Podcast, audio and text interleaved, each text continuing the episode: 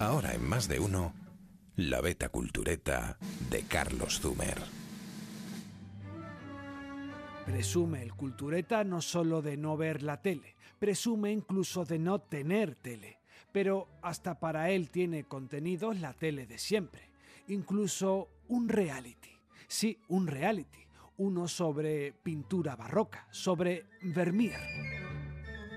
Tenía que ser cosa de los neerlandeses, que con fanfarria y trompetería han montado este año en el Rijksmuseum una histórica exposición sobre su pintor Vermeer.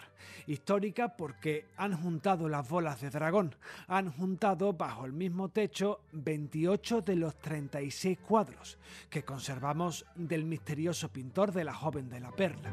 Solo 50 pintó en toda su vida. La exposición se puede visitar hasta junio en Ámsterdam, pero pierde toda esperanza de conseguir entradas. Y yo te iba a hablar del reality. Se llama El Nuevo Vermeer, que ha montado un canal público aprovechando el rebufo de esta histórica exposición. La premisa es atractiva. Pintores profesionales y aficionados deben pintar cuadros de Vermeer, pero no replicarlos deben imaginar cómo serían los cuadros perdidos de Vermeer. Y no se tiene mucha información sobre ellos, a veces solo un par de líneas escritas en algún papel amarillento. A partir de ellas se enfrentan dos artistas, que tienen cuatro meses para pintar el cuadro. Pueden pedir consejo a los mayores expertos en Vermeer, y los jueces no son Luis Fonsi o Laura Pausini, sino los propios directores de los museos holandeses.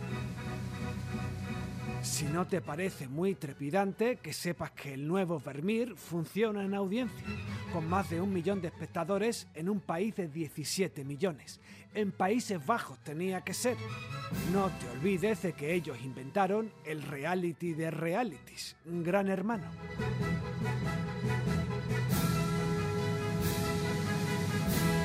Más de uno, en Onda Cero.